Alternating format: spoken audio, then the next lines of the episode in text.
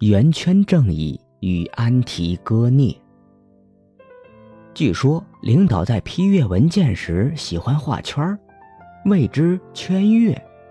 我对此一直不解，为什么要画圈而不画勾呢？仔细想想，发现画圈是有道理的。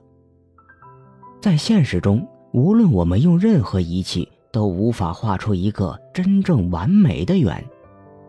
但圆这个概念本身是客观存在的。如果把圆看成一种关于正义的隐喻，那么每一个画圈的决定都是一种与正义有关的追求。一般来说，至少有三种勾画圆圈的态度。第一种人随意乱画。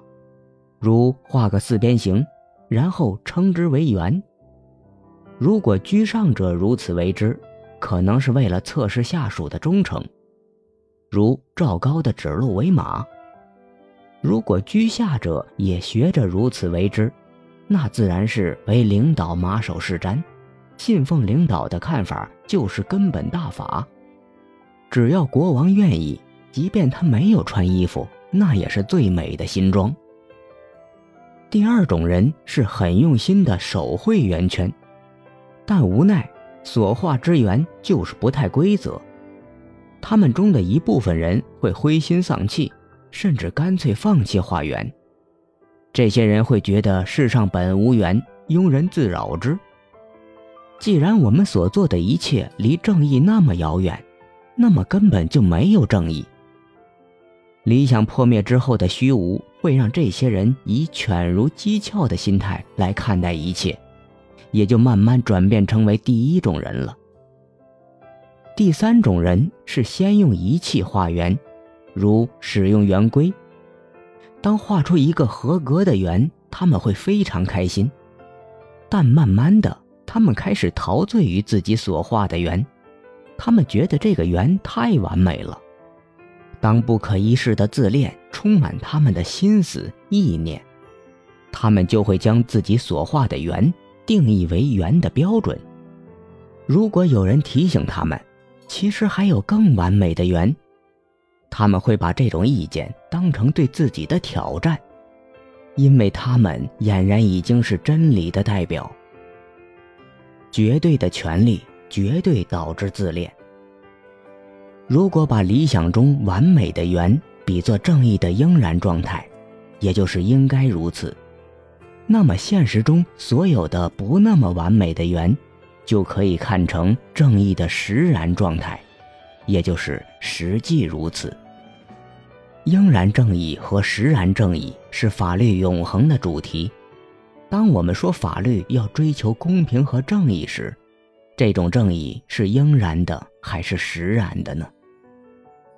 安提戈涅是古希腊最伟大的悲剧作品之一，所讲的故事就集中体现了应然正义和实然正义的冲突和张力。故事发生在推拜，克瑞翁在俄狄浦斯垮台之后取得了王位，俄狄浦斯的一个儿子波吕涅克斯背叛城邦，勾结外邦进攻推拜而战死，克瑞翁将波吕涅克斯暴尸荒野。并下令，谁埋葬波吕涅克斯就处以极刑。波吕涅克斯的妹妹安提戈涅以遵循天道为由埋葬了哥哥，于是被克瑞翁下令处死。与此同时，克瑞翁遇到了一个占卜师，说他冒犯了诸神。克瑞翁后悔赶去救安提戈涅时，为时已晚，安提戈涅已被处死。克瑞翁的儿子是安提戈涅的未婚夫，得知恋人死讯后自杀身亡。克瑞翁的妻子听说儿子已死，怒责克瑞翁后也随之自杀。克瑞翁成了孤家寡人，这才认识到自己一手酿成了悲剧。你认识到了什么是正义，但是已经晚了。安提戈涅的隐喻。成为自然法学派与法律实证主义之间论战的经典，它也启发了后世许多的大哲学家，如黑格尔、克尔凯郭尔、柯利和德里达。剧中安提戈涅在对抗克瑞翁时，有一段常常被法学家所引用的台词。克瑞翁质问：“如果我忠于王位的职责，我就不正义吗？”安提戈涅回答说：“你并不正义，你践踏了天道。上天制定的不成文律条永恒不变，它的存在不限于今日和昨日，而是永恒的。没有人知道它是什么时候出现的。我并不认为你的命令是如此强大有力，以至于你一个凡人，竟敢僭越上天不成文且永恒不衰的法。不是今天。”也非昨天，他们永远存在，没有人知道他们在时间上的起源。关于安提戈涅的隐喻有很多种说法，但我更愿意接受自然法学派的基本立场：应然正义一如客观存在的缘，它是法律永恒的追求，虽不能至，心向往之。当法律朝着应然的正义前行，我们有服从的义务。这就是边沁所说的严格的服从、自由的批判。但如果法律严重背离应然的正义，那么边沁的说法就不再成立。恶法非法，无论权力意志多么强大，长方形也永远不是圆。当我们真正意识到正义如同圆圈一般是客观存在的概念。那么我们就能跳出前文所说的三种画圈的心态。既然正义如完美的圆一般，并非人之主观设计，而是客观存在，因此我们对正义会心存敬畏。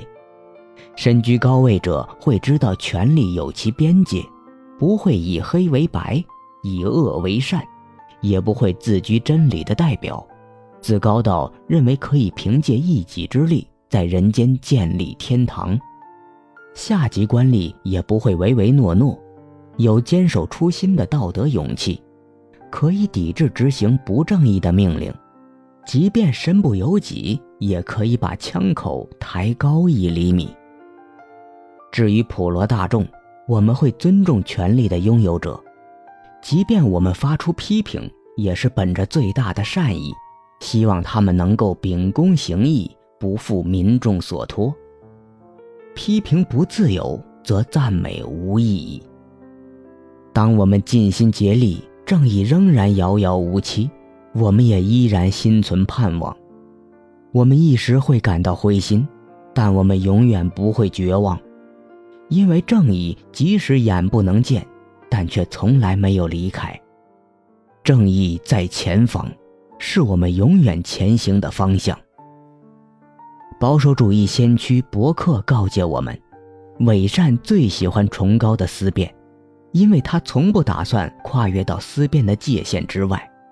他无需付出任何代价，就能把自己装点的庄严高尚。让我们告别高谈阔论的伪善，用零星的善举温暖这个寒冷的冬天。帕斯卡尔也说：所有肉体合在一起，所有的精神合在一起。以及所有他们的产物，都比不上最微小的仁爱行动。